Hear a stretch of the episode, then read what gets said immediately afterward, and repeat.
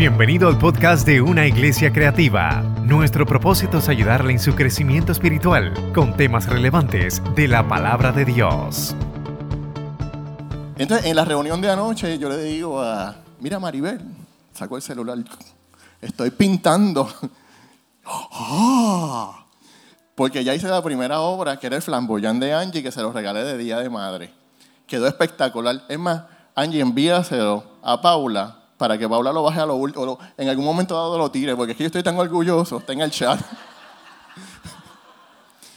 o sea, pero si usted mira lo apestoso de la pintura del año pasado a esta, va a haber una diferencia bien grande, pero es porque yo necesitaba lo básico. Ahora, ¿por qué digo esto? Porque a nosotros los predicadores nos encanta eh, tener predicaciones de Pinky Cerebro, que son las que vamos a conquistar al mundo y, unas profundidades espirituales. Y, y, por más que yo le daba vueltas al asunto, porque tengo una predicación que una vez me llegó y eso fue directo del espíritu, como en tres horas ya la tenía. No, nunca la he predicado y pensé que en esta ocasión iba a ser esa. Pero tú sabes, cuando el espíritu te dice, no, mira, vamos a la teoría de colores, vamos a los materiales, vamos a lo sencillo, vamos a los términos y condiciones de ser cristiano, lo, más sencillo. Y yo dije, wow, sí. Esto, así que quizás hoy no sea Pinky Cerebro, pero yo sé que Dios va a hablar a tu vida, va a hablar a tu corazón. Y quise retomar el tema desde la semana pasada. ¿De quién hablamos la semana pasada? Ah, ¿de quién? Enoch. Y los que tomaron nota eh, con la predicación del, pastor, el punto número 3 decía, Enoch caminó con Dios. Y eso se me quedó allí la semana pasada. Enoch caminó con Dios. Caminó, caminó caminar, caminar. La vida del cristiano es un caminar. Todavía hasta la semana que viene, creo que es hasta el día 2 de junio, si tú vas a cualquier agencia, eh, no agencia hípica, a cualquier agencia del gobierno, vas a ver el eh, las banderas a media asta. ¿Por qué están a media asta? Porque el mes pasado murió uno de los gobernadores de Puerto Rico, Rafael Hernández Colón.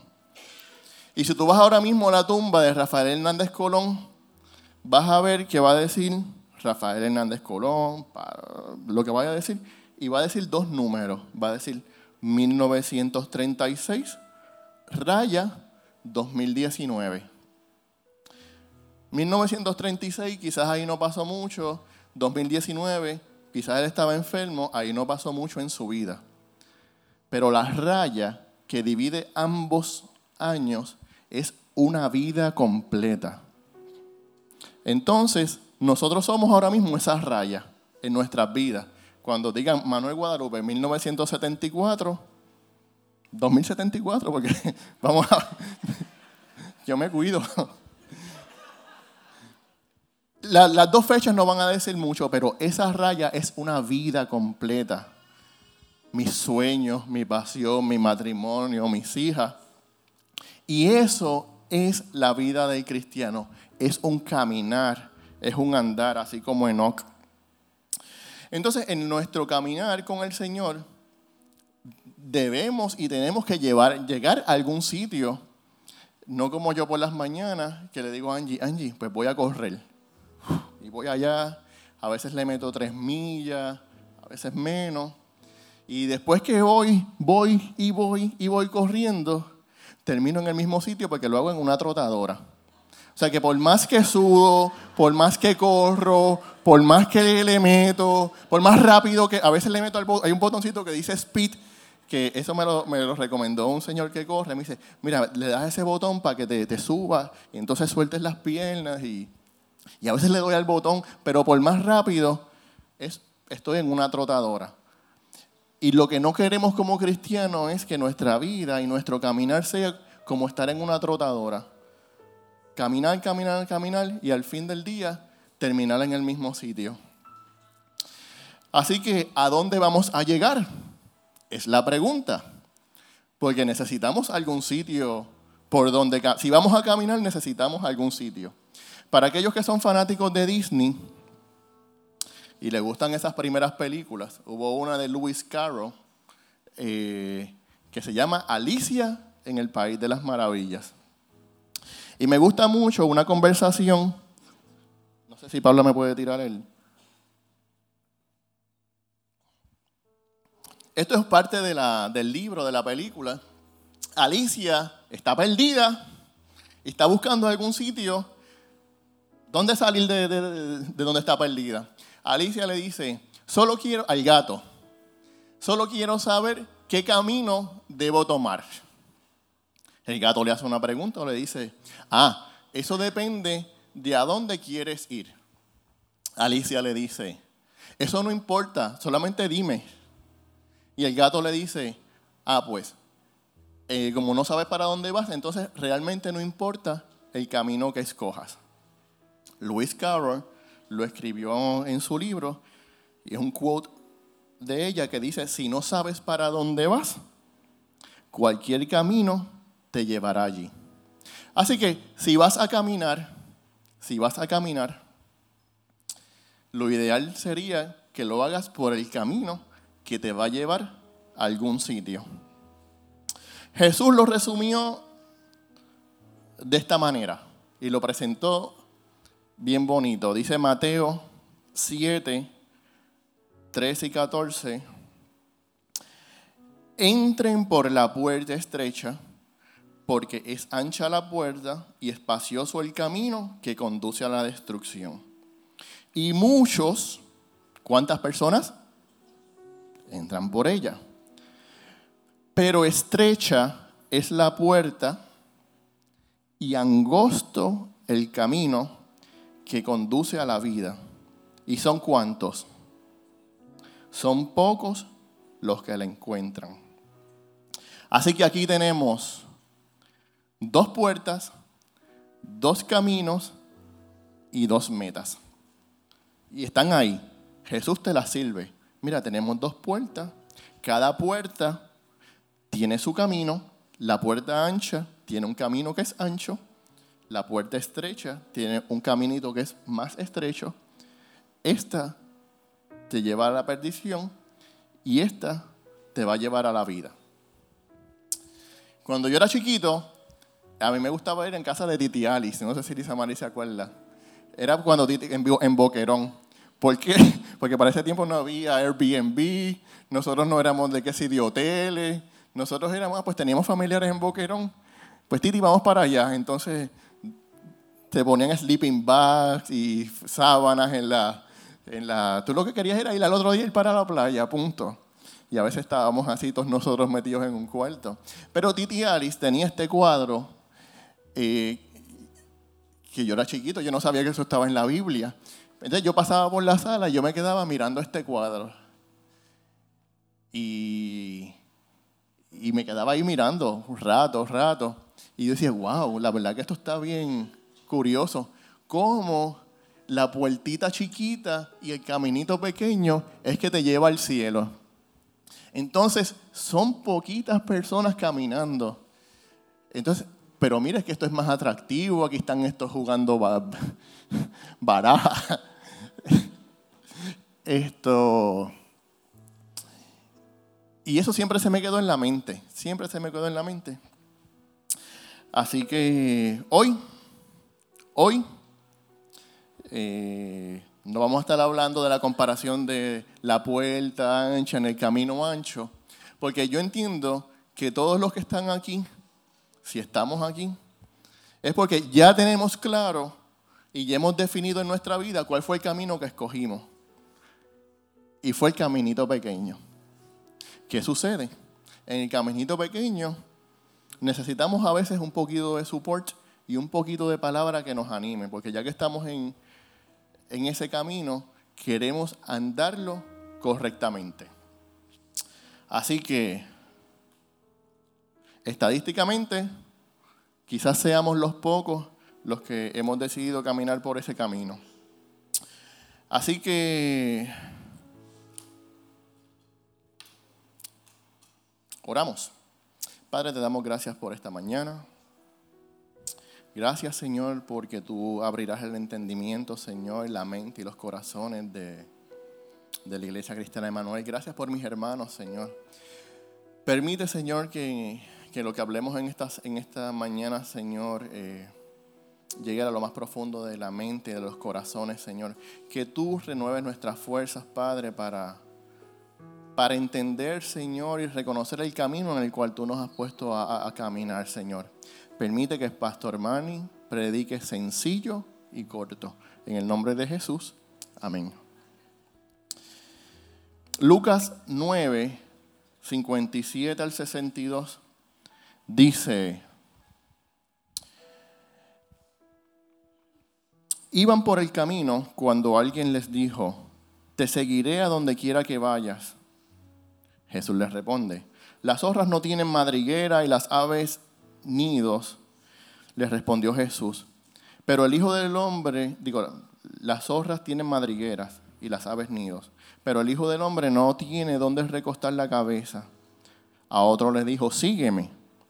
Señor le contestó, primero déjame ir a enterrar a mi padre. Deja que los muertos entierren a sus propios muertos, pero tú ve y proclama el reino de Dios, le replicó Jesús. Otro afirmó, te seguiré, Señor, pero primero déjame despedirme de mi familia. Jesús le respondió, nadie que mire atrás después de poner la mano en el arado es apto para el reino de Dios. Hay muchos relatos como este. Lucas 25, Lucas 14, 25 al 33 es un relato parecido. El subtítulo es Lo que cuesta seguir a Jesús. Y hay otros relatos eh, donde Jesús te dice, mira, si tú quieres ser mi discípulo primero, y te hace este análisis, eh, un hombre iba a hacer un edificio, esto, pero antes de hacer el edificio eh, tenía que planificar los materiales.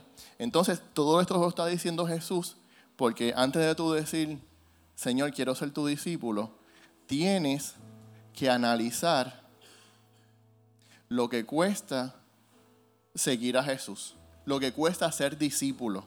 El martes eh, el grupo de evangelismo puso un video, me encantó, porque entonces te hablaba, eran dos personas, uno era un seguidor o un cristiano o un creyente y el otro era un discípulo. Tú puedes ser creyente, pero necesitas ser un discípulo si necesitas tener y adquirir las herramientas para llegar a la vida eterna. De otra manera se va a hacer un poquito más difícil. De manera que Jesús tenía muchos admiradores, tenía personas que lo seguían, pero no todos estaban dispuestos a dar lo que Jesús pedía que, dieran. No sé si ya Raymond caminó en, ahora en verano. Todavía. Esta semana, la otra semana.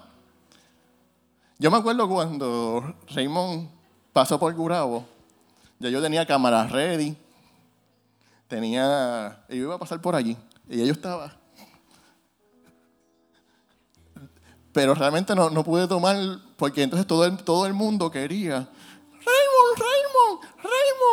y caminando con Raymond, y, Raymond. Entonces, muchas de esas personas, ¿qué hicieron? Postearon, yo caminé con Raymond. Y ahí tenía, yo no pude, ¿verdad? No tuve la oportunidad del selfie, pero ahí estaba. Una cosa es que te tomes el selfie con Raymond y caminaste allí cinco minutos y, llegaste desde la panadería hasta la plaza. Eso está bien. Pero otra cosa es tirarte las 100 millas con Raymond. Es diferente. Y esa es realmente porque muchas veces no terminamos la jornada. Empezamos el camino, empezamos, empezamos. esto, personas que han estado aquí con nosotros, que ahora quizás estamos todavía esperándolos en sus sillas, es porque no han entendido que para ser discípulos tenemos que aprender a caminar por el camino angosto. Un camino un poquito más difícil, un poquito más incómodo, pero es el camino que nos va a llevar a la vida eterna. De manera que hoy lo que va a ser la continuación de este mensaje es para exhortarte, para animarte y para bautizarte como un caminante. Así que a los primeros cristianos no le decían cristianos, le decían los del camino, porque eran las personas que seguían donde que seguían el camino que Jesús le, le señaló. Entonces, a mí me encantan las caminatas. Yo estoy caminando desde que era bien chiquitito. Eh, digo todo desde, el año, no, pero no, no ese caminar. Cuando digo caminata, me refiero a que cuando yo era chiquito, eh, como a los siete años, ocho años, yo no era Royal Rangers, porque yo no sabía ni que ese programa existía. Yo era Boy Scouts, que era el programa que, ¿verdad? los que se visten de verde y crema. Eh, y yo estuve ahí por muchísimos años, ah, muchísimos años. Y me encantaba, y una de las disciplinas, además de cocinar, a mí me encanta cocinar al aire libre, en fogata, hacer la pizza en la fogata, a mí me encanta lo que es outdoors. Pero me fascina mucho el caminar con la mochila, llegar a un monte, sentarte en el monte, mirar por eso, de hecho, por eso a mí me gustan tanto las alturas. Desde chiquito me encantaba escalar montes. Cuando yo no, no hacía caminatas en la tropa, me llevaba a mis primos, a Joel y a Luis Daniel, que eran más chiquitos, me los llevaba para el monte. Hacía una mochila, metíamos salchichas y, y cosas y, allá. Pues eh, una destreza y una disciplina que siempre me ha gustado. y el caminar del cristiano yo lo comparo con eso mismo con una caminata. Una caminata, no de una caminata a largo plazo. Yo tengo un amigo, nosotros tenemos un amigo pastor, se llama Santos Figueroa. Santos tenía planificado el año pasado ir a la Appalachian Trail.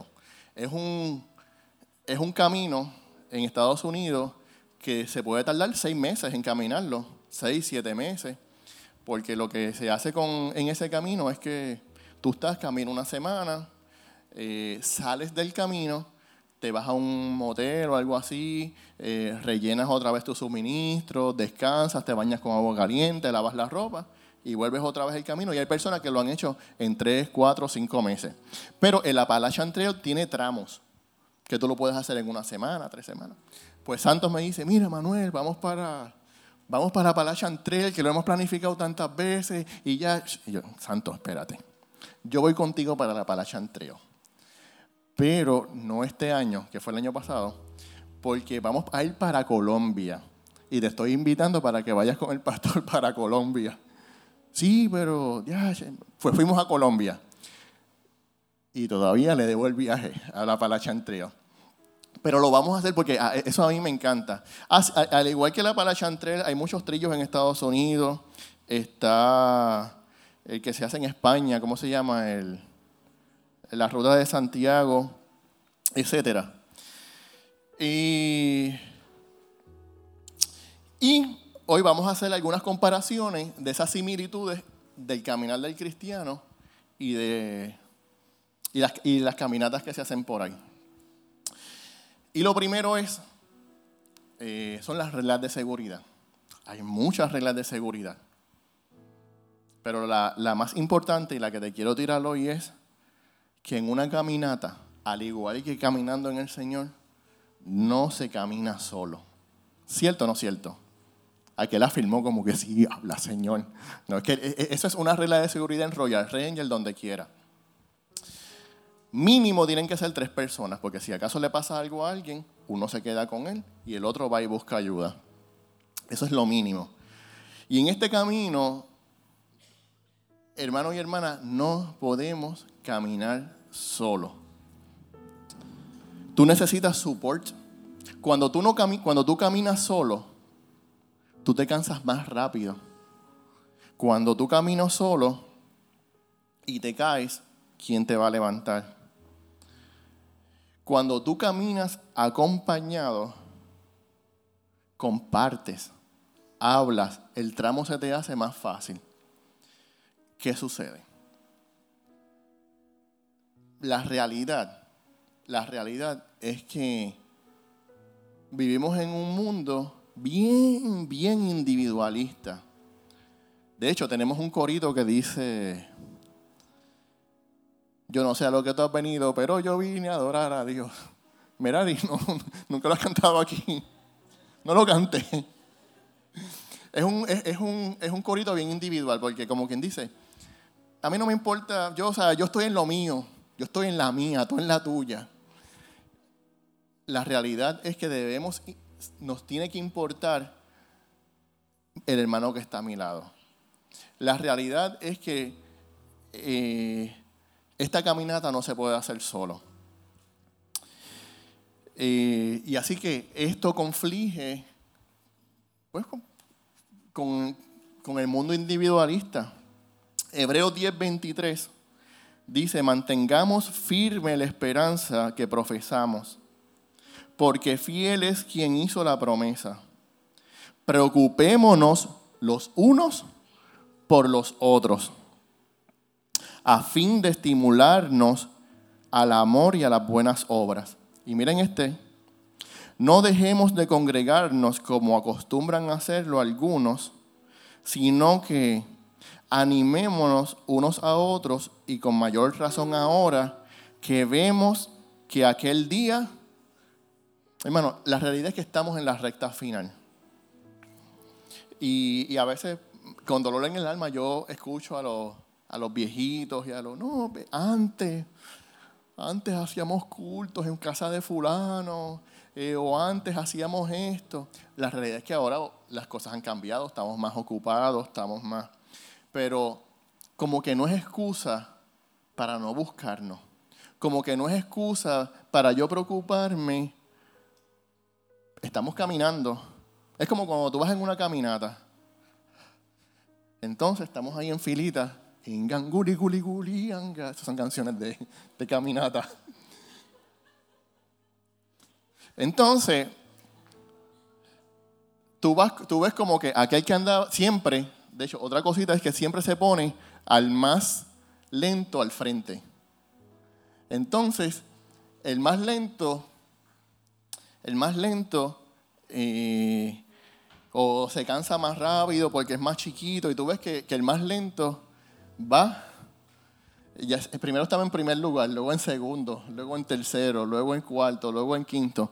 Pero si el que está pendiente y un líder en la, en la, en la caminata, lo agarra por, estás bien, necesitas cogerte un airecito, vamos. Y a veces los cogemos nosotros mismos y le damos la empujadita. Vamos, ese es tu lugar, ya. Y entonces a veces necesitamos como que esa empujadita entre hermanos. ¿Cierto o no cierto? Así que, si usted me ve así como que y necesita, Manny, ¿qué pasó? Que te veo como que hay, que hay que llevarte, ¿a dónde hay que llevarte? Porque en algún momento dado, unos van a estar a 100, otros van a estar a 30, otros van a estar a negativo 30. Pero usted es mi hermano y usted se va a dar cuenta usted va a orar por mí, pero también me va a dar palabras de aliento. ¿Cierto o no cierto?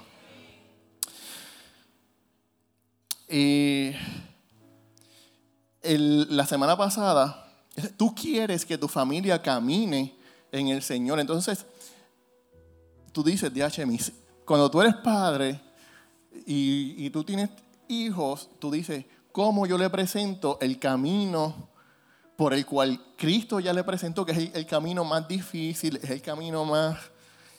¿cómo tú llevas a tus hijos a amar el camino?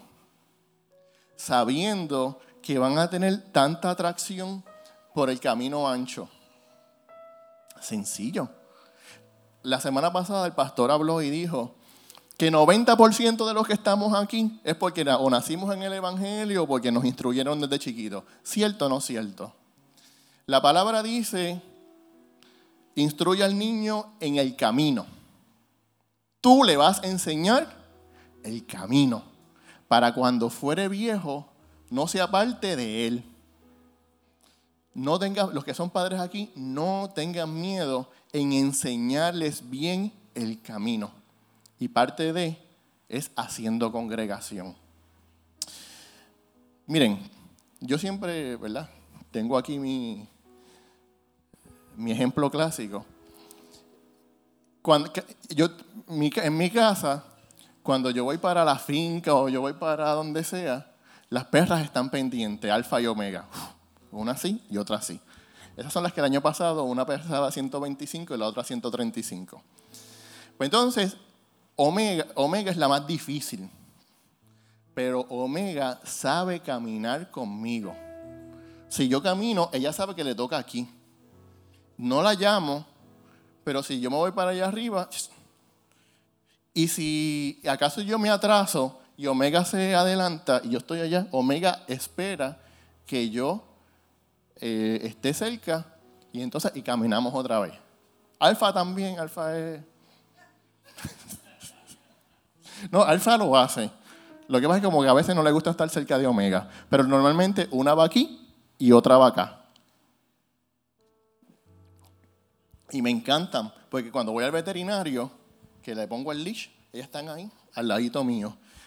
Y me gusta que me dicen, ah, mira qué obedientes son ahí. Ah, están. Ahora, mira lo que costó eso. Nosotros tenemos un collar, que es un collar, cuando ellas eran chiquitas, es un collar que tiene púas. O sea, y, te hinca si, si ella trata de salirse. Entonces, esas perras son bien inquietas. Y, nosotros traemos una persona que, pues, para maestrarlas y eso. Y entonces le ponía el collar y las perras jalando para allá y jalando para acá.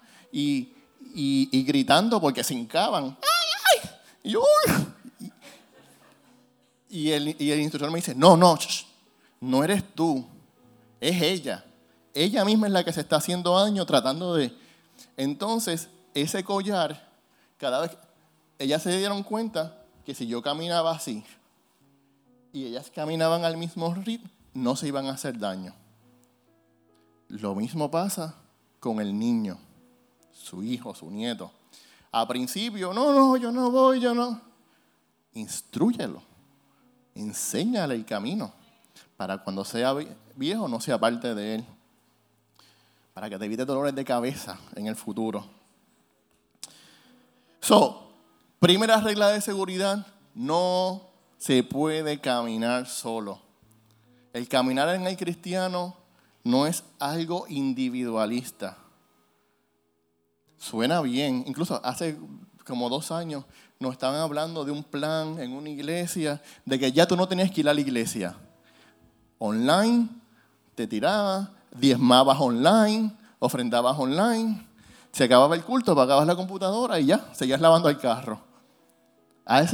Mira la idea individualista donde nos hemos llegado. Segundo, tienes que llevar el botiquín de primeros auxilios. Y tienes que estar preparado para brindar primeros auxilios. En una expedición en Mona, yo tenía como 17 años, y la tropa fuimos a Mona. Eh, entonces con Ismael Olafo. Esto, yo Ismael, ya lo habíamos hecho antes en Oaxaca. Ismael, vamos a hacer el show. Ya él sabía lo que era el show. Eh, de Mepsi Center, para aquel tiempo de Mepsi Center, fue un doctor con nosotros a la expedición en Mona. Entonces, pues, manga larga, porque allí hay unas cosas, allí hay plantas venenosas. Y, o sea, caminar en Mona es otra cosa. Y, y yo le dije, me voy a desmayar. No, pues un poquito más adelante, yo te aviso. Y me desmayo. Ismael, doctor, doctor, doctor. Estábamos probando al doctor. Y allá viene el doctor y yo aguantando la respiración. O sea, como que che, no respira, a ver si me daba respiración boca a boca. Esto. Y, y él saca el botiquín, el qué sé yo, ni qué. Me mira así y yo. Pero por lo menos estaba preparado. Y yo, ah, good job, good job. Chacho, después me regañó. y esto, pero tienes que estar dispuesto, disponible para que cuando tu hermano necesite primeros auxilios, cuando haya que coger la toalla, siéntate, dale, respira. Esto, ¿qué necesita? Algo para hueler, la amonia. Tienes que estar dispuesto y disponible para dar los primeros auxilios. Cuando una vez estuvimos en el yunque, una de he hecho muchas caminatas en el yunque, tenemos mochilas.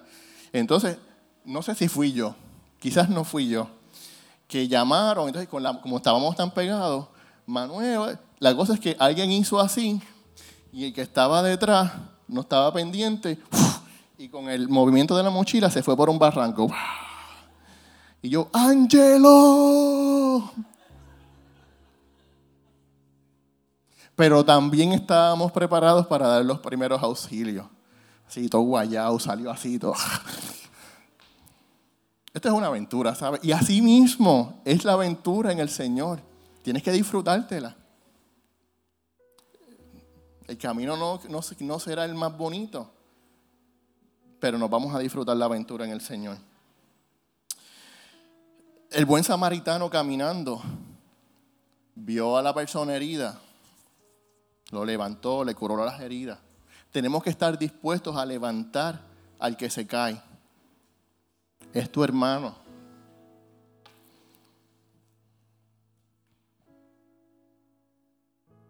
Y no hacernos de la vista larga. Número tres. No se, no se preocupen que no son tantas. Realmente si fueran, son como 20, ¿verdad? Pero no, no, no. No, pero no las vamos a usar todas porque imagínate. Esto es una predicación, esto no es una serie.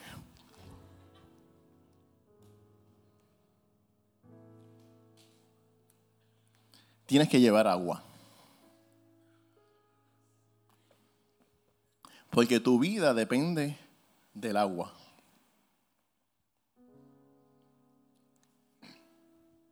Pues, eh, no sé si Angie se acuerda, esto, fuimos, nos quedamos en la junta, entonces, frente a, fuimos a comer a Papolín, pero Papolín estaba cerrado.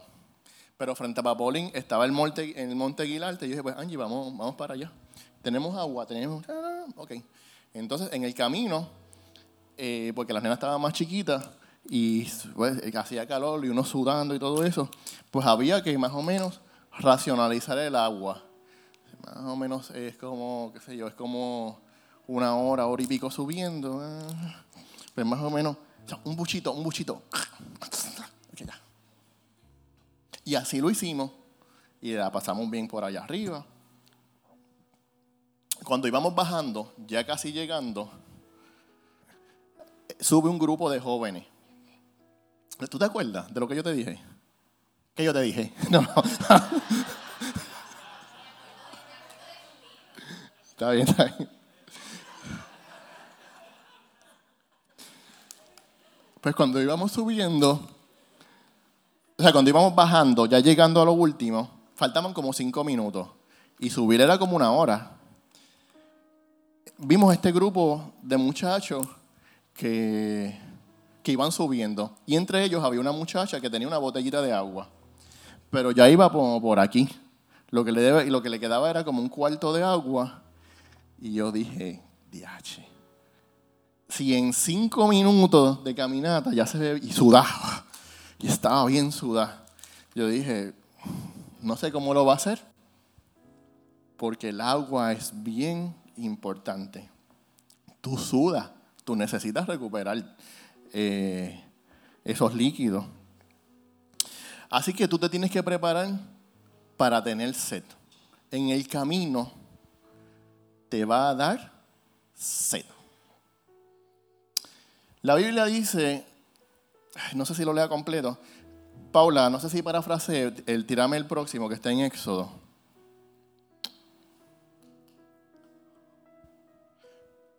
Bueno, esto fue en el desierto. Había una caminata en el desierto organizada por Dios y van a llegar a la tierra prometida. Esa fue una de las primeras caminatas en la historia. Eh, ¿Qué sucede? Normalmente ellos iban de lugar en lugar eh, donde habían agua y ellos se podían, podían otra vez rellenar. Eh, pero en un momento dado pasaron por un sitio que no había agua. Dice, toda la comunidad israelita partió del desierto de sin por etapas, según lo había ordenado el Señor Acamparon en Refidín, pero no había allí, pero no había allí agua para que bebieran. Mm. Así que altercaron con Moisés. Danos agua para beber, le exigieron. ¿Por qué pelean conmigo? se defendió Moisés. ¿Por qué provocan al Señor? Pero los israelitas estaban sedientos y murmuraron contra Moisés. Es tu vida la que está en juego. ¿Para qué nos sacaste de Egipto? reclamaban. Solo para matarnos de sed a nosotros, a nuestros hijos y a nuestro ganado. Clamó entonces Moisés al Señor y le dijo, ¿qué voy a hacer con este pueblo? Solo falta que me, que me maten a pedradas. adelántate al pueblo, le aconsejó el Señor. Y llévate contigo algunos ancianos de Israel, pero lleva también la vara con la cual golpeaste en el Nilo. Ponte en marcha, porque yo estaré esperándote junto a la roca, que está en Oreb. Acéstale un golpe a la roca y de ella brotará agua para que beba el pueblo. Así lo hizo Moisés a la vista de los ancianos. Y por ahí sigue. el agua en la Biblia, vemos hablando Jesús mucho del agua. En esta ocasión, Jesús, símbolo del agua, de la peña de Oreb, brotó agua para que el pueblo que tenía sed física saciara su sed física. ¿Alguna vez usted no ha tenido una sed que no se acaba? O sea, sed física, que usted bebe y bebe agua Sí, es como si, como si trabajara en un laundry, ¿verdad? que tú sigues ahí, hidrata y eso se va por... O cuando tú, qué sé yo, mi mamá, estos menús raros. ¿Tú te acuerdas, Lisa Mari, que ella freía bacalao? ¿Tú te acuerdas cuando ella cogía los cantos de bacalao y los freía? Chacho, tú estabas bebe y bebe y bebe. Y esa sed no se te iba.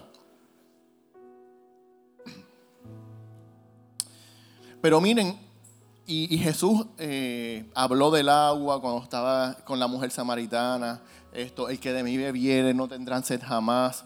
Pero miren este simbolismo del agua y por qué es necesario esta agua, que yo les voy a hablar ahora, porque es necesaria en el caminar cristiano. Estamos hablando de Juan 7, 37 al 39.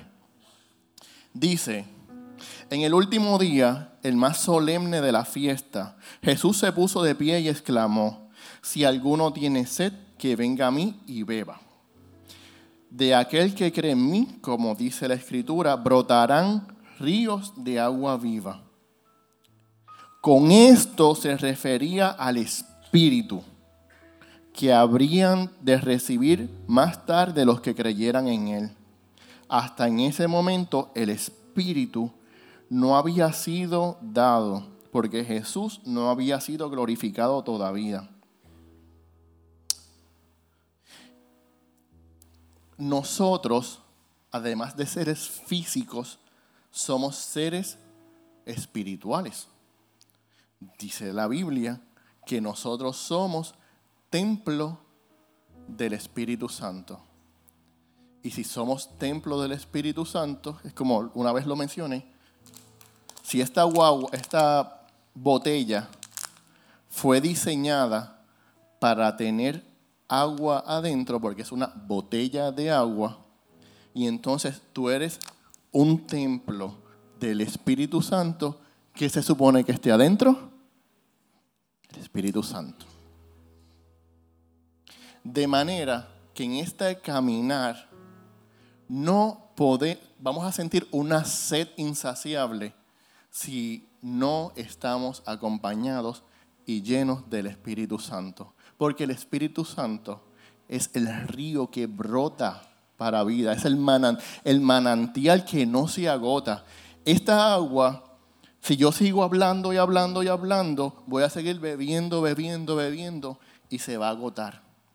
Pero este camino, amado hermano, lo tenemos que caminar acompañados del Espíritu Santo, porque sin el Espíritu Santo no vamos a tener la fuerza suficiente, nos vamos a secar por dentro. Necesitamos alimentar el Espíritu dentro de nosotros y lo tenemos que alimentar buscando la presencia del Espíritu Santo, la guianza del Espíritu Santo, la dirección del Espíritu Santo.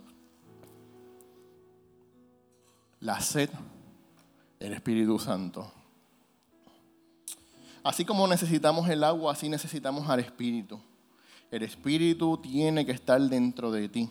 Es el manantial inagotable. Si se apaga el Espíritu, comenzarás nuevamente a sentir sed. ¿O por qué tú crees que hay personas que estamos todos caminando en la misma fila? Inganguli, guli, guli, anga,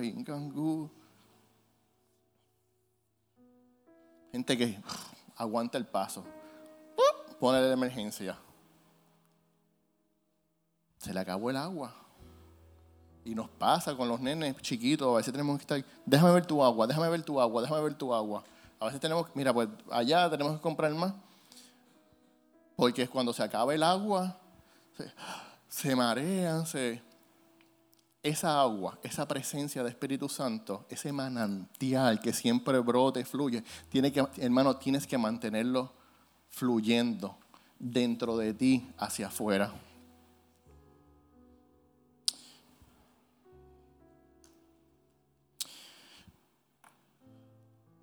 Más que, probablemente, más que probable, en este caminar vamos a sentir una sed espiritual en el camino. El problema es que si no, cuando tú sientas esa sed, y esa sequedad tienes que poder identificar para que la puedas satisfacer correctamente. Es como cuando dicen por ahí, no sé si Cheo me puede corregir, hay veces que uno tiene hambre y uno come, pero realmente no es y que hambre, es y que sed, eso es cierto. No ha llegado a esa etapa todavía de... Pero dicen que a veces uno tiene hambre o siente hambre, pero realmente el cuerpo no tiene hambre, lo que tiene es sed. Y lo que necesita es agua. Lo que pasa es que tú lo confundes y le metes, qué sé yo, una escapurria. Un ejemplo. Eh, si sabemos identificar que estamos necesitados del Espíritu, podemos entonces recorrer al Espíritu y decirle, dame más. Y nos llevamos al cuarto punto. Me encanta este.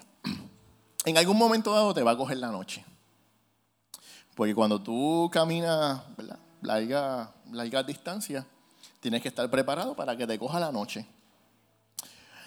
Una vez hicimos una expedición en canoa, en, en la patrulla Program, y se supone que hubiésemos llegado más temprano, no sé qué pasó, yo tenía como 17, 18 años, quizás menos, 16.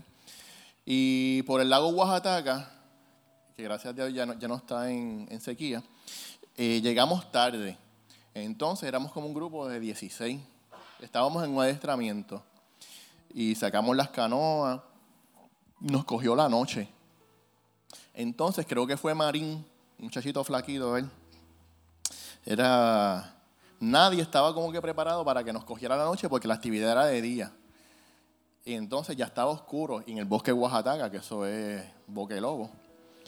Esto, y de momento estamos así como que, y de momento él saca, no un flashlight, era una cosita así chiquita, costaba como 20, se llama el Minimac. Para aquel tiempo no había Minimac. Él fue de los primeros que lo trajo y saca una cosita así chiquita, se la pone aquí, lo prende, y eso quedó de día. De más está decir que el año para el, próximo año todo el mundo tenía un mini Mac. Bien copión. Yo era uno. Salmo 23 dice, aunque ande en valle de sombra de muerte, no temeré mal alguno. Aunque estemos en, la, más en la más densa oscuridad, si hacemos lo que dice más adelante en Salmo, dice, lámpara es a mis pies tu palabra. El flashlight sería la palabra, porque tú estás en el camino, entonces tú tienes como que unas trampas y unas cosas, y, todo lo vas a ver a la luz de la escritura. Tienes que impregnarte de la palabra de Dios.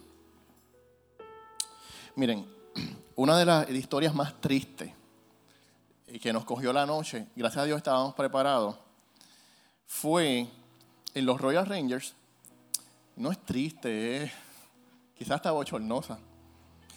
Eh, nosotros teníamos la academia eh, de aquí se graduaron dos o tres, eso fue hace como 10 años.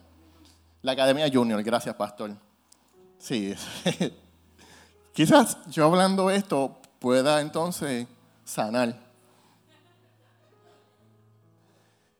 Esto, pues, de esa Academia Junior, pues, había una academia de sobrevivencia, había una academia de, eh, de cocina campestre, había otra, habían varias yo estaba a cargo de, una que era de caminata. Íbamos a hacer 25 millas o algo así. Hicimos una en Arecibo de show, porque ese primer grupo, eh, tú estuviste ahí, ¿verdad? Ese Eliazar estuvo ahí, en el primero. Esto, y, sí, y cocinamos allí, la pasamos súper chévere. Esto, en una nos perdimos, pero realmente no nos perdimos, porque cuando dicen, ¿tú estabas perdido? No, yo estaba temporalmente desorientado, que es otra cosa. el cristiano no se pierde. A veces quizás podemos perder el track por un tiempo, pero no, nos perdemos. El primero, al otro año, o dos o tres meses después, los otros que seguían en la academia, eh, pues les tocaba hacer la caminata, pero dijimos, vamos a hacerlo acá a Barajunco. Hicimos una ruta saliendo de aquí, metiéndonos por, por la, 30, por la 31, por Junquito, por la plaza, y eso nos llevaba a un barrio por allá, que entonces tú atravesabas el yunque desde el otro lado hasta dentro del yunque. El pastor, como estamos así, me dice, había un muchacho que era bien inteligente, pero era bien chiquito. Entonces era tan inteligente que en la teoría él mataba los exámenes y todo eso, pero la realidad es que todavía no tenía el, el, físico. Físico. Estaba bien chiquito y yo bien coach. Usted va a meter mano y el pastor me dice, él no va para allá. No, no, no, no, él va para allá, él ya cumplió los requisitos. Él no para me dijo el pastor. Y yo, no, si hay que cargarlo, lo cargamos. Entonces, eh, la cosa es que no, eh, eh, era una caminata de dos días y, nos retrasamos. al punto de que la primera noche no llegamos al punto. Tuvimos que improvisar en otro lado esto, y acampar. Había agua, allí cocinamos, etc.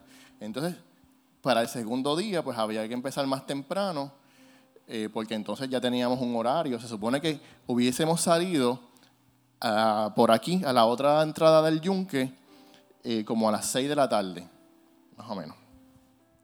So, ya estábamos retrasados para el segundo día. Y entonces el nene nos retrasó bastante y, Israel estaba prendido. Bueno, esto, la cosa es que aunque era noviembre, como a eso de las 6 de la tarde, a la hora que se supone que saliéramos, todavía nos faltaban como 4 o 5 millas. Y el yunque hizo ¡pup! y apagó la luz. Y eso allí se puso como boque lobo. Ya a las 6 de la tarde en noviembre. Y ya los papás estaban por ahí porque iban a recogerlos aquí. Además, como a las 7 de la noche. Y entonces empiezan a llamar a Angie. Mira, el grupito, ¿a qué hora es que sale? Bueno, y nosotros ahí, entonces se pone oscuro y, y es más difícil caminar en la oscuridad. Entonces a todo el mundo se le atrasaba el paso. Y eran las 8 de la noche y todavía nosotros ahí. Y alguien llama al superintendente de las asambleas de Dios.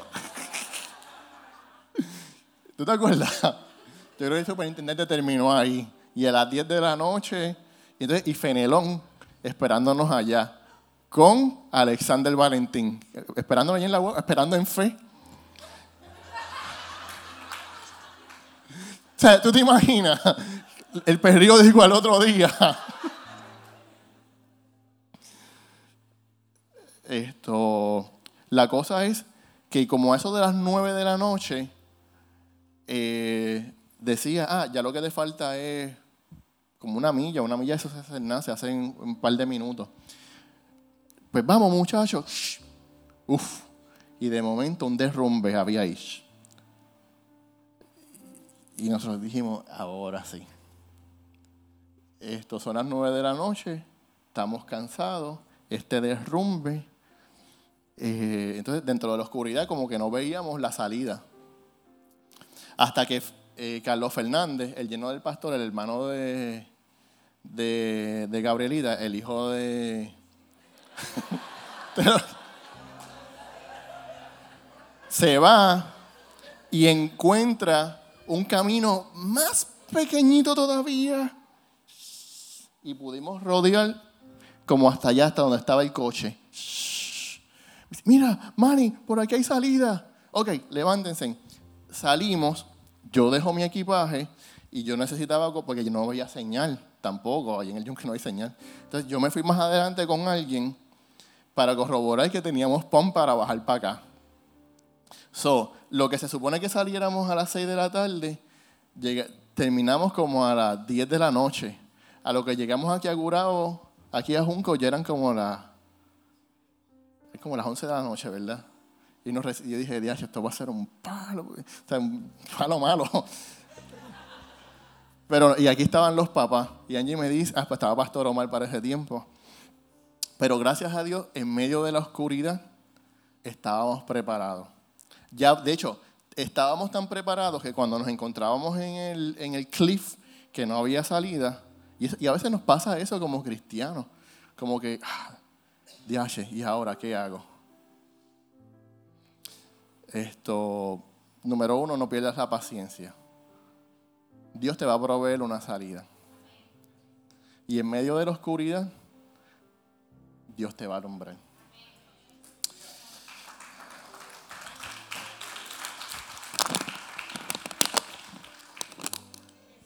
Ya con esto estamos casi terminando. Algo que realmente necesitas. Porque sin esto, pues ni modo. Necesitas tu mochila. Necesitas tu equipaje. Necesitas. Aquí está tu comida. Aquí está tu sleeping bag. Aquí está tu. Tu medicina. Aquí está tu first aid kit. Aquí está todo. O sea, normal. Cada cual es como el cristiano. Cada cual tome su carga y sígame. Así, lo mismo. ¿Qué sucede? Eh, en mi primera caminata, cuando yo era chiquito, eh, yo estaba tan emocionado de que yo iba a caminar con la tropa y, y realmente no me explicaron bien. Y yo cojo un bulto grande que había en casa y yo dije, por si acaso nos coge la noche, le meto sábana, le metí unos zapatos, una ropa adicional, le metí... Era una cosa... Oye, y yo como con 10 años, chiquito, yo era bien chiquito. Eh, era una caminata de 5 millas. Ya a la, a la primera milla yo estaba sudado, sudado. Y ya yo no podía con mi vida. Yo, yo estaba... Ah, esto, y yo dije, Diache, pues, ¿qué vamos a hacer? Entonces, cuando abrimos, los muchachos me ayudaron. Eh, de hecho, en esa, en esa caminata que yo le dije del yunque, por eso es que nosotros inspeccionamos las mochilas. ¿Y para qué es esto? No, esto no va. ¿Qué es esto? Porque tú no quieres sobrecargarte. ¿Cierto o no cierto? Y cierto o no cierto que nos sobrecargamos con cargas que se supone que no nos carguemos.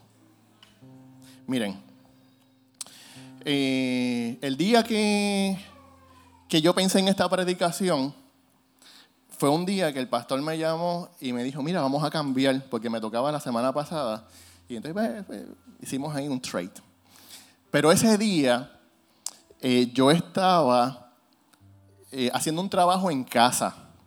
Ese trabajo constaba de que eh, me habían arreglado unas tejas. Nosotros compramos como tres paletas de tejas y las arreglaron, qué sé qué, y sobró media paleta. Pues esa media paleta llevaba ahí molestando y Angie ahí insinuando. ¿Qué sucede? Yo no la iba a llevar abajo, al, storage de abajo, que era más fácil, porque ya estaba súper preñado. Yo, los que han ido a casa, ¿se acuerdan de la casita? Que está arriba, que hay que subir un montón de escaleras y un montón de, de guinda. Pues yo cogí esa paleta, tuve como medio día sube, sube, sube. Y Paula estaba, y yo, Paula, dame agua. Y Paula otra vez, dame agua. Eh, di muchos viajes y me cansé. Y en eso yo recibo la llamada del pastor o el texto.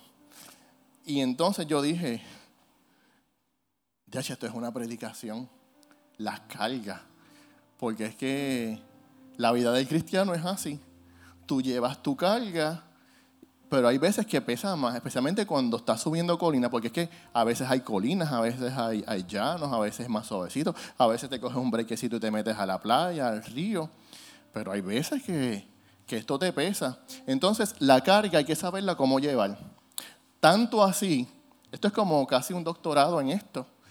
Se supone que la carga pesada tú la pongas arriba, no la pongas abajo. ¿Por qué?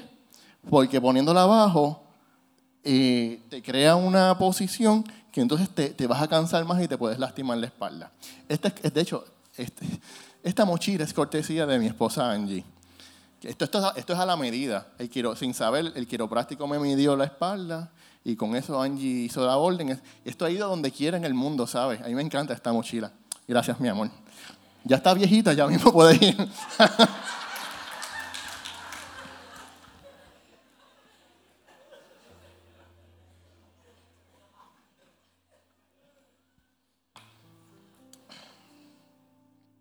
Y a veces el cristiano carga cosas de más. Ejemplo de cargas innecesarias. Y nosotros mismos, una vez Angie estaba predicando y, yo me acuerdo que se dijo, ah, estamos tan cargados. Y en mi mente y en mi corazón yo dije, pero eso no lo provocamos nosotros mismos porque teníamos la agenda llena, dijimos que íbamos a hacer inventario, hicimos, ¿sabes? Está bien y estábamos sufriendo y llorando, pero muchas de las cargas no las, no las provocamos nosotros mismos. Esto se lo presenté a Revolution hace como un mes.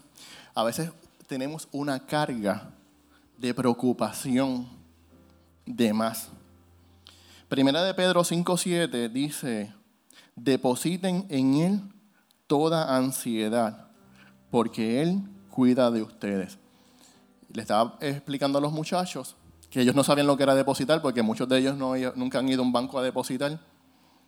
le dije, pues tú llenas una hojita de depósito y vas al banco con 20 pesos y la hojita de depósito y tú dices, deposítame eso. Y cuando tú depositas, tú depositas. O sea, voy a este teller, mira, deposito 20 pesos y no vas al otro. Mira, vengo a retirar 20 pesos. O sea, tú las depositas y ¿dónde las dejas? Ahí. Pues que dice la palabra, la palabra, deposita de Él toda ansiedad. Y muchas veces la ansiedad nos pesa y nos hace que la carga sea más y más pesada. Salmos 55, 22 dice, echa sobre Jehová tu carga y Él te sustentará. No dejará para siempre caído al justo. Y básicamente mi penúltimo punto es que necesitas descansar.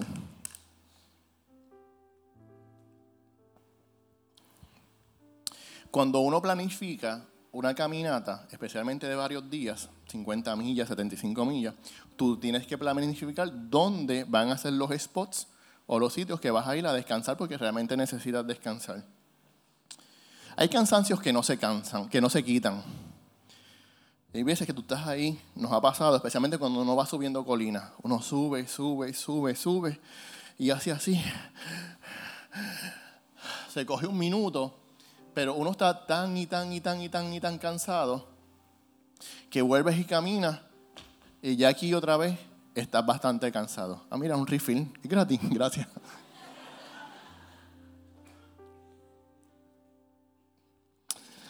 Esto. Y el cristiano, hermano, hermano, necesita descansar. Esto está bien funny porque cuando yo estaba en otra iglesia, eh, vivíamos bajo la filosofía de que el diablo no coge vacaciones. Entonces las vacaciones eran como que, como que no eran malas, pero como que, tú sabes, especialmente si tú eras líder, decirle a un pastor, mira, tal día estoy con la familia en tal sitio. Entonces a mí se me hizo bien fuerte cuando yo vine a esta iglesia, porque yo tocaba, tocaba un instrumento y yo recuerdo decirle al pastor, mira, vamos a estar en Boquerón tal día, pero no te preocupes, porque nos vamos a levantar el domingo a las 5 de la mañana y a las 9 estamos aquí. Y el pastor me dice, no, no, no, no, tú estás de vacaciones, tú te quedas por allá. Y yo, de verdad. Eso para mí fue como que tan refrescante. Porque es que yo no, ¿verdad, Angie? Que cada vez que nos íbamos así, eso era, chicas, a las 5 de la mañana, vamos, despierten, un domingo. Las nenas chiquitas. No, pues sí, Pablo ya había nacido. Entonces, eh, ahorita hablamos de Moisés. Y Moisés pues tenía que estar viajando y tenía que estar... Y Moisés está en esta conversación con, con Dios y Dios le dice, mira, tú sabes qué, Tacho, me tienen hasta aquí. Yo no voy con ustedes, voy a enviar mi ángel. No, no, mira que esto cansa, esto pesa. Y ahí están, ahí, ahí, ahí. Y Dios a lo último le dice, ¿sabes qué? Moisés tenía esa confianza con Dios. ¿Sabes qué? Éxodo 33, 14. Jesús diciéndole, mi presencia irá contigo y te daré descanso. En esos cansancios que tiene el cristiano, tienes que saber cómo descansar correctamente. Porque muchas veces los líderes, muchas veces las personas, lo que quieren es desenchufarse. Ay, lo que sea, lo que diga el Señor. Entonces se desenchufan, se desenfocan.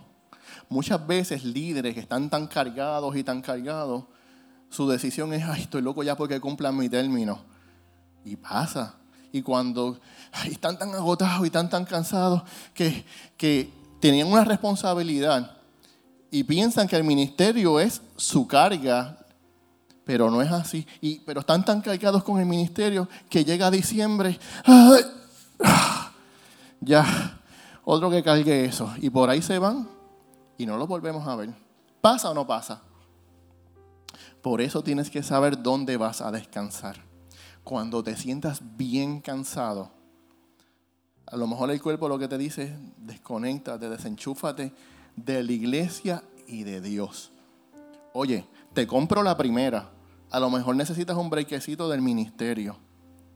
Pero de Dios no te aparte. Porque donde vas a alcanzar descanso es dentro de su presencia.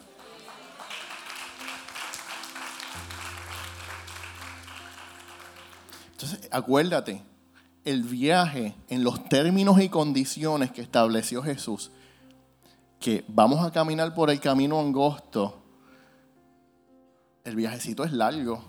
Tinita, es Tinita está aquí. Tinita es largo o no es largo el viaje. Y por allá, si le preguntamos a Marcolina, ¿sabe? Angie, Chiqui, ¿cuánto tiempo nos llevamos en esto? ¿Y cuánto tiempo no nos falta? Tenemos que ver este viaje como que es largo y tenemos que prepararnos para un viaje bastante largo, pero caminándolo correctamente porque tú no quieres terminar con la lengua por fuera. Y lo último, tú tienes que evitar perderte. Y como dije ahorita, a veces parece que estamos perdidos, pero no estamos perdidos. Estamos temporalmente desorientados. Y,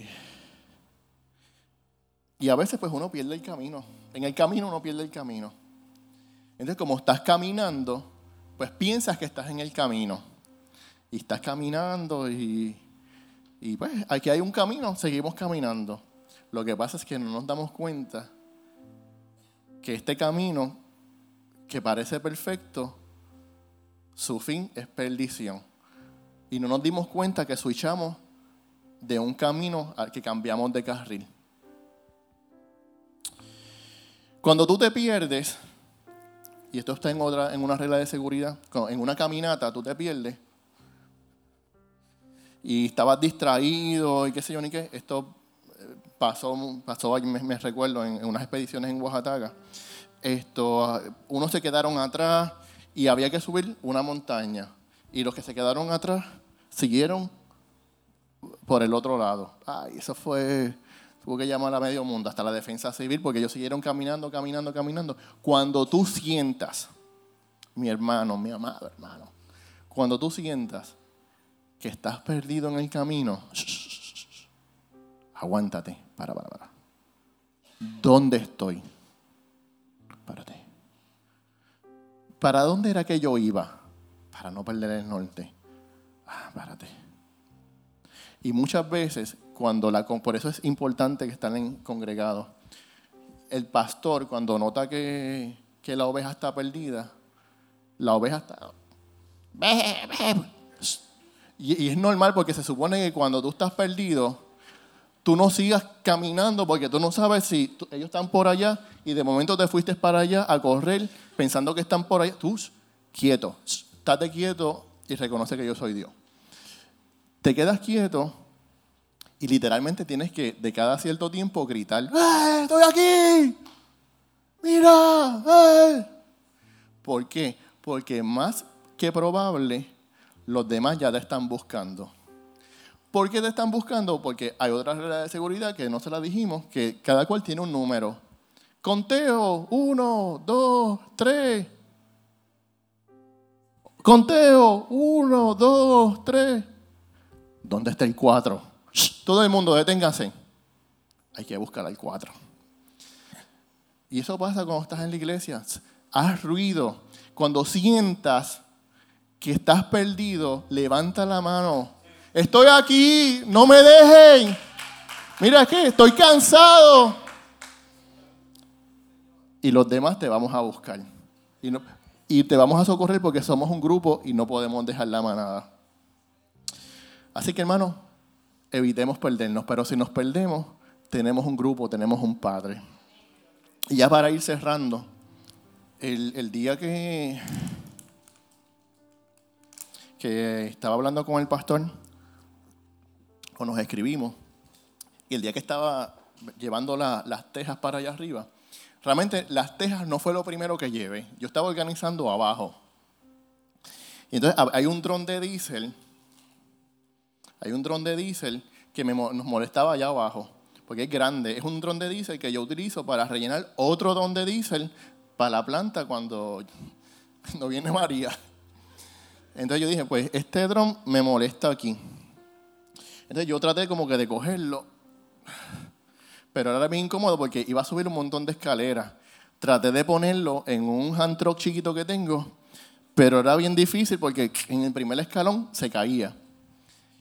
Y entonces yo cojo el dron, como estaba vacío, no es que, ¿verdad? Y me lo pongo en la, en la espalda y sigo subiendo para allá arriba a mitad de camino yo digo, ya que mucho pesa este dron, aunque está vacío. Y entonces me llegó, papá, si yo morí por ti, yo llevé una cruz más pesada para que tú no tuvieras que llevar las cargas que, que estás llevando.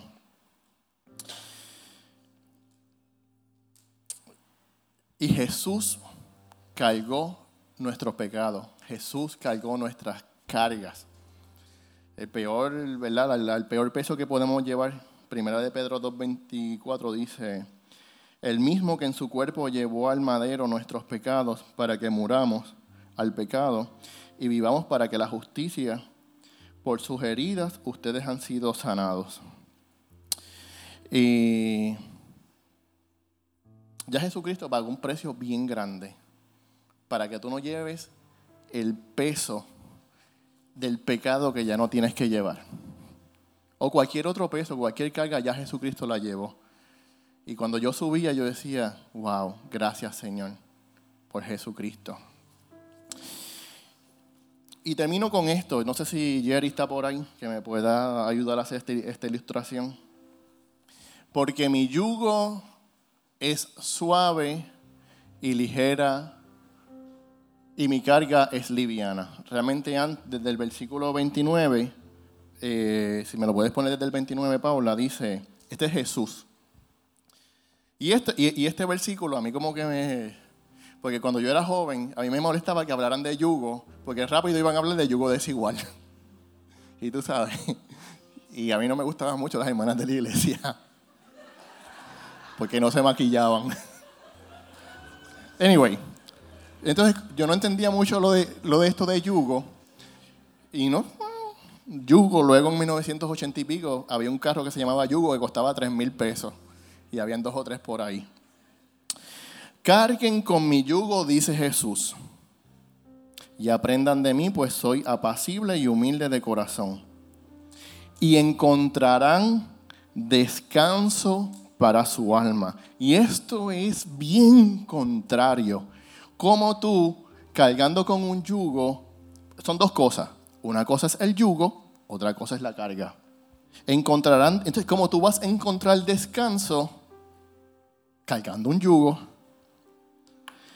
porque mi yugo es suave y mi carga es liviana. Si esto hubiese sido un culto de Revolution, yo hubiese tenido la confianza de decir, para los íbaros que no saben lo que es un yugo, pasa por aquí. Un poquito más adelante. Más adelante, muy bien. Ok. Un yugo. Este es usted. Entonces, cuando Jesús dice, carguen con mi yugo, lo que quiere decir, este es Jesús y este eres tú. Entonces, no importa cuánta fuerza tú hagas o no hagas, Jesús es el máster del yugo. Usted, cuando yo era chiquito, los carros siempre se quedaban. Esto. Entonces tú veías que, mira, se me quedó el carro. Y tú y para allá un grupo de hombres a empujar un carro porque los carros siempre se quedaban. Y cuando yo era chiquito con mi papá y yo veía ese movimiento, yo iba para allá rapidito. Y yo en mi mente estaba que si no era porque yo meto mano, ese carro no se mueve de ahí. Y a veces en la vida del cristiano, Jesús lo único que te pide es, quédate junto a mí, en mi yugo. Jesús dice, a lo mejor yo tengo que arrastrarte a ti y tú con las piernitas así, en el aire, y tengo que, aquí va la carga. A veces hay mucha carga, a veces hay menos carga. Lo único que te pide Jesús es que te mantengas unido en su yugo. Porque Jesús es suficiente para cargarte a ti, a la carga, al yugo, a ti, a ti, a ti y a ti. Gracias por escuchar nuestro podcast. Para conectarse con nosotros, siga nuestra página web, unaiglesiacreativa.com o en Facebook una iglesia creativa, donde hay un lugar para cada miembro de su familia.